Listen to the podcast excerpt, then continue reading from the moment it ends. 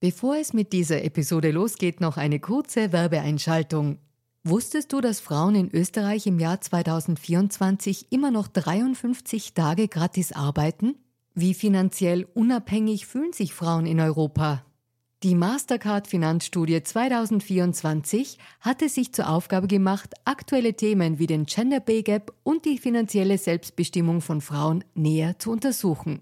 Finanzielle Bildung ist enorm wichtig für Frauen, um ein unabhängiges Leben führen zu können. Die Ergebnisse der Studie zeigen eindeutig, dass es noch viel zu tun gibt, insbesondere wenn es um die Förderung der finanziellen Selbstbestimmung von Frauen und Ungleichheiten im Job geht. Als weltweit führendes Technologieunternehmen im Zahlungsverkehr setzt sich Mastercard für eine inklusive digitale Wirtschaft ein, von der alle Beteiligten weltweit profitieren.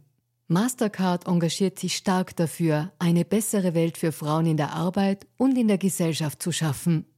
Das beginnt bei dem Ende des Gender Pay Gaps im Mastercard-Universum und endet bei aktiven Förderungen für Kleinunternehmerinnen, Startups sowie jungen Mädchen in MINT-Karrieren. Weitere Informationen findet ihr unter www.mastercard.at-de-at. Und jetzt geht's weiter mit Fair and Female.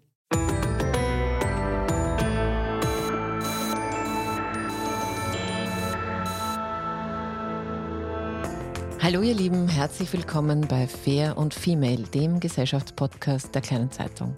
Mein Name ist Barbara Haas, ich bin Journalistin und hoste diesen Podcast und heute möchte ich über zwei Dinge reden, nämlich über den hohen Mental Load von Müttern, noch dazu, wenn sie arbeitende Mütter sind, was diese Arbeit ist, das werden wir dann noch besprechen. Und über soziale Ungerechtigkeiten, die schon sehr früh, also in der Schule beginnen, wenn nämlich das Geld der Eltern sichtbar macht, dass es Kinder zweiter Klasse gibt. Und ich freue mich sehr, dass heute, dass sie da ist. Hallo und herzlich willkommen, Journalistin, Bestsellerautorin und Zwillingsmama Christina Tropper. Ah, vielen lieben Dank, Barbara, für die Einladung. Ich freue mich. Ähm, der Schulanfang steht vor der Türe und wir zwei Mütter wissen, was das für uns heißt, oder? Ja, genau. Dein Blog Einer schreit immer ist ja wirklich sehr erfolgreich, auch auf Social Media sehr erfolgreich. Du hast tausende Follower. Deine Spezialität ist es immer so ein bisschen das überforderte Leben mit Witz und Ironie auch ein bisschen zu konterkarieren oder sozusagen fürs Überleben zu sichern. Aber eben, wie du richtig sagst, auch für dich gibt es den Schulstart, auch für mich gibt es den Schulstart und der ist auch heute, äh, nicht heute, sondern heuer wieder teuer.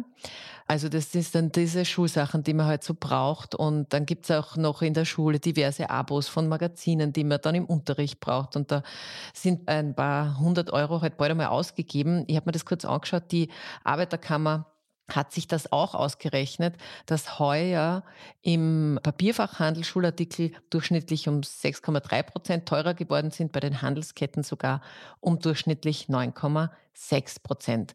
Du hast auch, das ist arg, oder? Ja, du hast auch zwei mhm. Kinder, also man muss dazu sagen, du hast Zwillinge, ich habe Zwillinge. Ich habe komisch, ich treffe jetzt die ganze Zeit Menschen, die Zwillinge haben. Unlängst war die Doris Knecht da.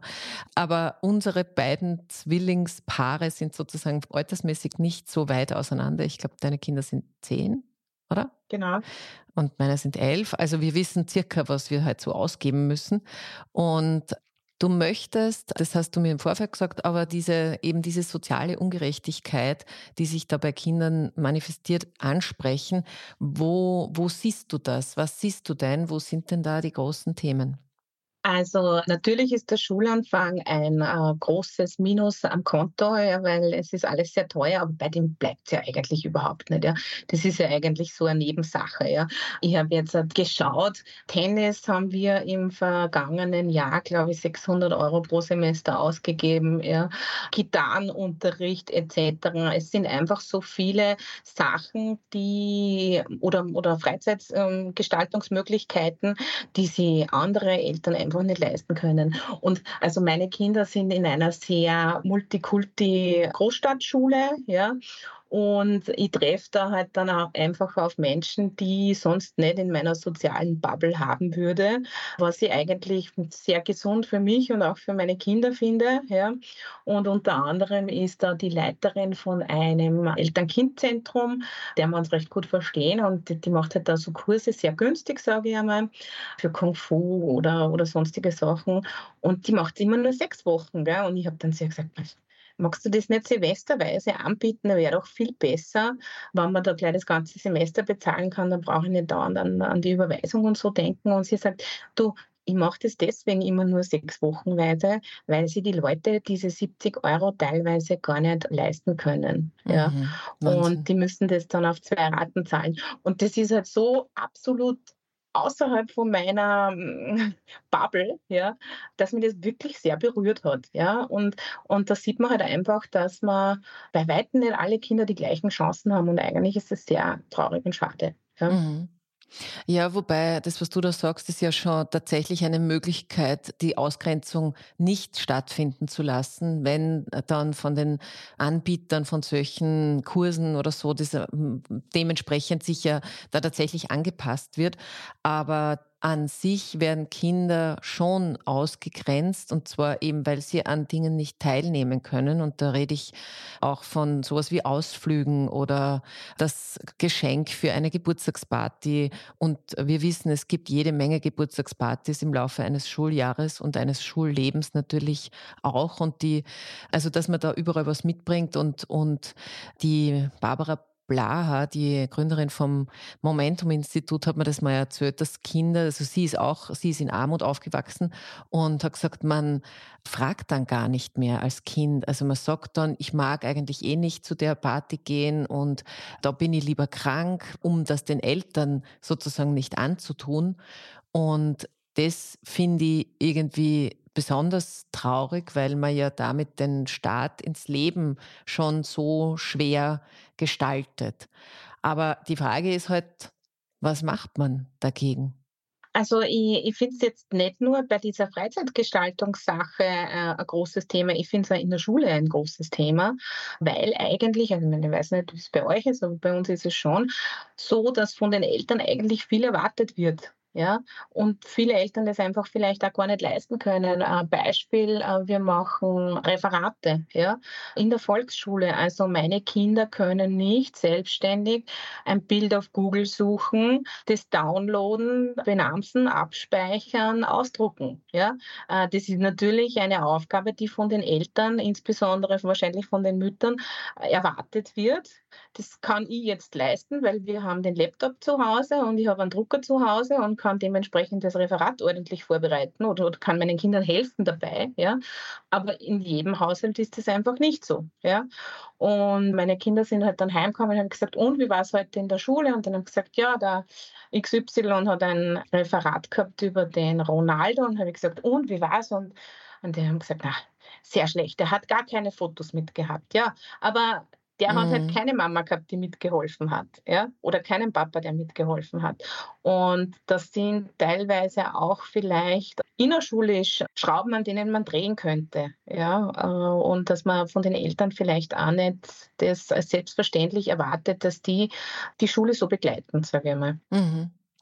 Also wenn man sich die Zahlen anschaut, dass ja immer Ressourcen damit einhergehen, eben wie viel Zeit hat man, das heißt auch, wie gestaltet sich das Leben von den Eltern, was arbeiten die, was verdienen die, wie, wie kann man sozusagen die, die Zeit, die man zur Verfügung hat, so aufteilen, dass eben Kinder was davon haben, aber auch, dass es Wohnungen gibt, dass teilweise fehlen ja auch Schreibtische, die wären ja wahrscheinlich schlau, die Kinder, aber wenn du immer nur mit in einem Zimmer Zimmer mit anderen Kindern deine Hausaufgaben machen musst, dann leidet halt natürlich relativ viel, auch Konzentration. Und in Österreich ähm, gibt es seit ein paar Wochen, nehme ich zumindest wahr, dieses Kinderarmut abschaffen. Also plötzlich ist das irgendwie ein Thema, aber es ist eigentlich schon ziemlich traurig, dass Österreich so ein reiches Land ist und bei uns gibt es 1,3 Millionen Menschen, die armutsgefährdet sind und 350.000 Kinder. Und das muss man hat sich schon mal irgendwie auf der Zunge zergehen lassen, dass das eigentlich ja nicht eine Gruppe ist, die man einfach so vergessen kann. Und ich frage mich schon, wie das, wie das irgendwie besser wird, weil ich immer so das Gefühl habe, Kinder haben keine Lobby. Also Kinder können Haben nicht wählen. nicht, bestimmt nicht. Sie können nicht wählen. Ja, das ist das Hauptdingens, dass sie äh, für die Politik wahrscheinlich nicht so interessant sind. Ja. Hm. Ja. Also wie das besser wird, also ja, wie das besser wird. Ich habe eine, eine spannende Berechnung, die es eh auch immer wieder auch in die klassischen Medien schafft, nämlich von der Volkshilfe gibt so eine Kindergrundsicherungsrechnung, wo halt je nach Einkommen Familien und, und also pro Kind einfach bis zu, ich glaube, 870 Euro bekommen könnte. Und das würde man mit einer Vermögenssteuer gegenfinanzieren. Jetzt bist du keine Politikerin, aber wie klingt das für dich? War, also das, das macht sicher Sinn. Also was ich auch in dieser ähm, Sache total wichtig finde, ist die Ganztagsschule. Ja? Weil Sachen, wo ich sage, okay, äh, den Gitarrenunterricht, den kann ja vielleicht eine Musiklehrerin oder ein Musiklehrer an der Schule mitmachen, ja? ohne dass man das Ganze bezahlen muss. Ja? Oder vielleicht gibt es engagierte Sportlehrerinnen, die, die den Tennis annehmen. Ja? Und das ist dann alles im Gesamtpaket drinnen. Aber für mich hat sie das, ich war da bis jetzt eigentlich ich, ich habe meine, bevor ich Kinder gehabt habe, nicht so viel Gedanken natürlich über das Ganze gemacht, ja.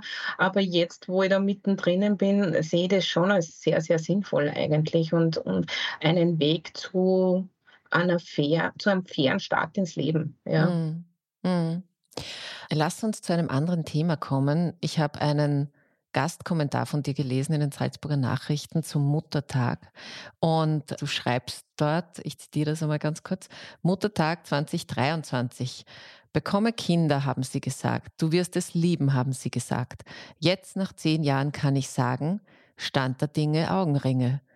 Das ist natürlich was, wo, ähm, also das ist, äh, der Kommentar ja. geht noch weiter, aber das lese ich jetzt nicht alles vor. Dein, dein Blog, einer schreit immer, hat wirklich ähm, viele tausend Follower. Auch dein Buch war ein Bestseller dazu. Du hast zwei Bücher geschrieben mittlerweile.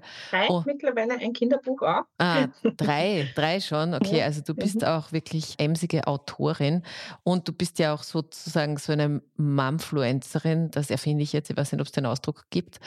Gibt's. Gibt's, okay. Aber frei nach deinem Motto Stand der Dinge Augenringe, was heißt es denn im Jahr 2023 eine Working Mom zu sein? Puh, also es ist anstrengend. Also Kinder haben und arbeiten ist einfach super anstrengend. Wir sind da irgendwie in der Rush-Hour unseres Lebens. Ja, wir wollen Karriere machen, wollen uns aber trotzdem um die Kinder kümmern. Und irgendwie, also meine Erfahrung ist, es heißt ja überall immer noch Self-Care und man soll auf sich selber schauen, sollte man. Ich habe meistens leider die Zeit nicht dafür. Und meine Self-Care ist es dann auf einer schreit immer lustige Kolumnen zu schreiben übers Scheitern, weil ich glaube, ich bin nicht die Einzige, die scheitert. In Wirklichkeit scheitern wir alle täglich. Und wenn wir gemeinsam scheitern, fühlt es sich vielleicht nicht so schlimm an. Gell? Ja, da, da hast du eh schon einen wichtigen Punkt angesprochen äh, mit dem Thema Self-Care. Es sind nämlich nicht nur, also es sind nicht nur viele Aufgaben und, und Belastungen, wenn man so will, oder vielleicht sind es auch tolle Aufgaben. Die kann, das kann man wahrscheinlich nicht immer so genau auseinander dividieren, was man halt als, als Mutter und als arbeitende Mutter hat. Aber die Ansprüche an uns, sage ich jetzt einmal, ich nehme mich da durchaus mit hinein, sind ja sehr oft widersprüchlich. Also von, wenn arbeiten, dann natürlich nur Vollzeit, weil, hallo, Altersarmut sonst und du musst an die Pension denken, aber du solltest natürlich auf Social Media und so sind die Mütter natürlich immer gut gelaunt und alles ist easy. Also und, ich nicht, gell? Ja, ja eh, dankenswerterweise. Du nicht. Und also sozusagen, und dann aber schön um die Kinder kümmern, weil Rabenmutter darf man ja, will man ja auch keine sein, obwohl das ähm, den Ausdruck es überhaupt nur im Deutschen gibt. Also es sind so viele Layers, die da über Frauen, die Mütter sind und arbeiten, so drüber gelegt werden. Und ich frage mich manchmal, sind es die Frauen, die sich das gegenseitig auch so, so wenig Toleranz haben? Oder ist es wieder mal die Politik oder ist es so dieses gesellschaftliche Konservative? Wo kommt denn das her, dass wir uns da so, so überfordern, auch in den Ansprüchen? Also letztens hat ein Freund zu mir gesagt, das war recht lustig, du hast die Rabenmutter salonfähig gemacht. Gell? Und das, das habe ich recht nett gefunden eigentlich. Woher kommt es? Ich glaube, ich glaube aus einer gewissen Unsicherheit vielleicht, ja, weil wir ja selber alle nicht wissen, ob wir es richtig machen, ja. Das können wir dann vielleicht einmal sagen, wenn die Kinder 25 sind oder so, haben wir es richtig gemacht oder nicht. Ich will natürlich meine Lebensentscheidung in einer Weise rechtfertigen. Ja, und das rechtfertige ich vielleicht irgendwie über Social Media und ich rechtfertige das, egal ob ich jetzt ein Working Mom bin oder ob ich jetzt Hausfrau bin. Ja, und wenn ich Hausfrau bin, dann, dann habe ich halt wahrscheinlich andere ähm, Dinge, die ich zeige. Ja, und ich glaube, dass viel mit Unsicherheit zu tun hat. Und mein Mann sagt da immer, unsere Kinder sind eigentlich unsere Prototypen, unsere Experimente. Ja, weil wir wissen es ja nicht anders. Wir machen es halt so, wie wir es uns glauben. Ja, aber was rauskommt, das wird sich erst zeigen. Ja? Wir versuchen unser Bestes, aber es kann auch sein, dass wir völlig gescheitert sind in Wahrheit. Gell? Ja, aber gemeinsam scheitern, hast du ja gesagt, ist auch schon was Besseres. Außerdem glaube ich, dass Kinder ganz gut aufwachsen können, auch wenn sie nicht immer alles perfekt serviert bekommen. Also zumindest das ist das meine Lebenserfahrung. Ja, genau. Und was ich schon auch glaube, das ist, dass wir halt in einer super schwierigen Zeit leben. Ja? Also wenn ich mir jetzt anschaue, wie sich das Arbeitsleben in den letzten 25 Jahren verändert hat. Also man kriegt 100 E-Mails pro Tag. Jetzt muss ich sagen, mein Vater war damals eigentlich in einer großen Firma, Chef von 250 Leuten und so. Aber wenn wir auf Urlaub gefahren sind damals, ja, hat den keiner angerufen, weil die haben ja auch nicht gewusst, wo er ist. Ja?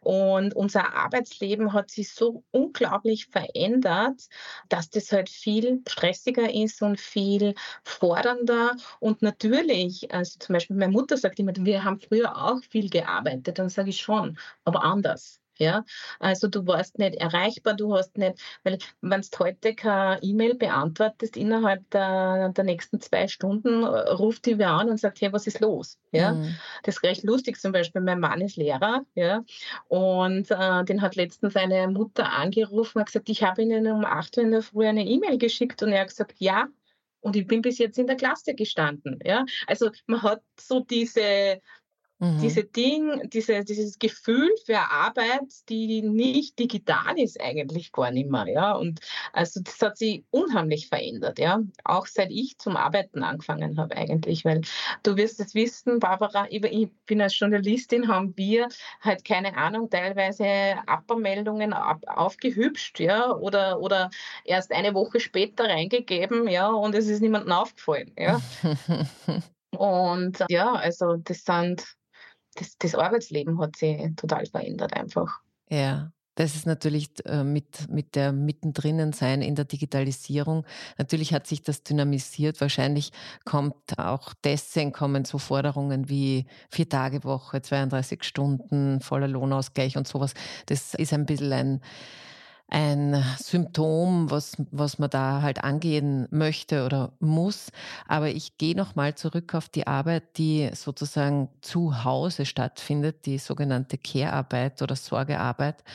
Die liegt sehr oft an den Frauen und das, das vergisst man oft, wenn es nicht manchmal so Berechnungen gäbe, was denn eigentlich in Österreich so erwirtschaftet wird, wenn man diese Arbeit bezahlen müsste. Und ich habe vorher schon die Barbara Blaha vom Momentum-Institut zitiert, die, das ist auch eine Zahl von dem Institut, das ist ein Think Tank, muss man sagen, ein SPÖ-nah, muss man auch dazu sagen, aber nichtsdestotrotz hat er gute und richtig recherchierte Zahlen, nämlich Mütter und Frauen leisten in Österreich Care-Arbeit für umgerechnet 108 Milliarden Euro. Das ist extrem schwer, das überhaupt zu fassen. Wahnsinn, Wahnsinn. Und das heißt nicht, dass Männer nichts leisten, aber Mütter leisten 60 Prozent dieser Arbeit und Männer 40 Prozent. Aber wer auch immer sie leistet, sie ist jedenfalls gratis. Und äh, die, die von mir sehr geschätzte Marie Lang, auch Podcasterin und zweifache Mama, hat einmal gesagt, Eltern tun einen Dienst an der Gesellschaft, weil Kinder sind kein Hobby, sondern sind auch der Fortbestand dieser Gesellschaft. Und was ich mich schon frage, als frage dich das, warum, warum gibt es da so wenig, also wenn schon nicht alles bezahlt wird, ja, was eh vielleicht noch richtiger wäre, aber sei es drum, warum gibt es trotzdem so wenig Wertschätzung für das alles? Ich glaube, prinzipiell ist es schwierig, egal ob im Berufsleben oder im Privatleben, äh, man kann nicht alles bezahlen. Ja? Also das ist prinzipiell, was ist eine Umarmung, was ist ein Kuss, ja, sind das zwei Euro, sind das fünf Euro. Also mhm. ähm, wir leben heute in einer sehr kapitalistischen Gesellschaft, aber man kann nicht alles bezahlen. Warum ist so wenig geschätzt? Wahrscheinlich, weil es Frauen machen. Ja? Und ich sage ja prinzipiell immer, Mütter sind Managerinnen, ja, Mütter sind äh, Familienmanagerinnen, ja, und prinzipiell sollte jede Mutter einen Job im mittleren Management bekommen, denn wir arbeiten projektorientiert, wir arbeiten situationselastisch, wir arbeiten empathisch, ja, und führen einen kleinen Betrieb, ja, also das mhm. ist eigentlich ein Wahnsinn, was wir jeden Tag leisten. Und ich kann nur an alle HR-Abteilungen sagen oder ich kann nur an alle HR-Abteilungen kann ich bitten, stellt Mütter ein und gebt ihnen Verantwortung, wohlgemerkt bezahlte Verantwortung in dem Sinn, ja. Und ihr werdet sicher nicht enttäuscht sein, ja, weil es ist wirklich unglaublich, was wir, was wir leisten und dafür sollten wir uns auch gegenseitig öfter mal auf die Schulter klopfen. Ich glaube, mm. das tut vielleicht ganz gut. Ja, das tut ganz sicher ganz gut. Und es ist auch, finde ich, wichtig, dass Mütter auch so wie du einfach außen gehen, auch mit diesem, einerseits mit dem Struggle, aber natürlich auch mit dieser Lebens- Leistung, die da ja auch gezeigt wird, dass das eben nicht nur in, hinter verschlossenen Türen zu Hause, wo es halt möglichst niemand äh, wahrnimmt, vor allem nicht die Arbeit wahrnimmt, sondern nur die gute Laune, die dann immer alle haben sollten. Das finde ich äh, schon auch wichtig. Aber weil du schon alle Mütter im mittleren Management siehst, ein Thema, das wir ja immer noch haben, ist, dass halt so wenig Väter sich für Karenz interessieren und dementsprechend ist halt auch das größtenteils bei den Frauen hängen bleibt. Und jetzt muss man ja ganz, also ich sage ja ganz ehrlich, in dem Moment, wo ein Kind nicht gestillt wird oder nicht mehr gestillt wird, haben beide gleich viel zu tun oder nicht zu tun. Also sind beide gleich relevant für dieses Kind oder für diese Kinder. Also gibt es ja gar keinen Grund, um das nicht besser aufzuteilen. Doch passiert es nicht. Ja, aber das ist äh, schon gesellschaftlich einfach auch so verankert. Beispiel, mein Mann hat direkt neben dem Kindergarten gearbeitet, ja. Und wenn aber ein Kind zum Abholen war, weil es sich übergeben hat oder sonst was, ja, ich, ich bin angerufen worden, ja. Also die haben ganz genau gewusst, er arbeitet direkt daneben, ja, aber angerufen haben sie mich, ja. Mhm. Ähm, also das sind so festgefahrene Abläufe, die man halt irgendwie aufbrechen muss. Und weil man sagen, ja, warum gehen die Männer nicht so viel in Karenz? Naja, weil sie mehr verdienen. Ja, als wir. Und äh, es ist klar, wenn ich schon ein Kind oder Kinder habe, muss ich aufs Budget ein bisschen schauen und dann geht natürlich der in Karenz, der weniger verdient. Das ist ganz logisch. Ja. Mhm. Also das heißt, man müsste da irgendwie bei den Gehältern schrauben. Ja. Equal Pay Day wissen wir, dass Frauen einfach weniger verdienen ja, für gleiche Arbeit. Mhm. Aber bei den, bei den Rahmenbedingungen, dann, dann würdest dich ja eigentlich wahrscheinlich freuen, was jetzt geplant ist, nämlich, ich glaube, über vier Milliarden Euro sollen in Kinderbetreuungsplätze, und zwar für Kinder unter drei, investiert werden.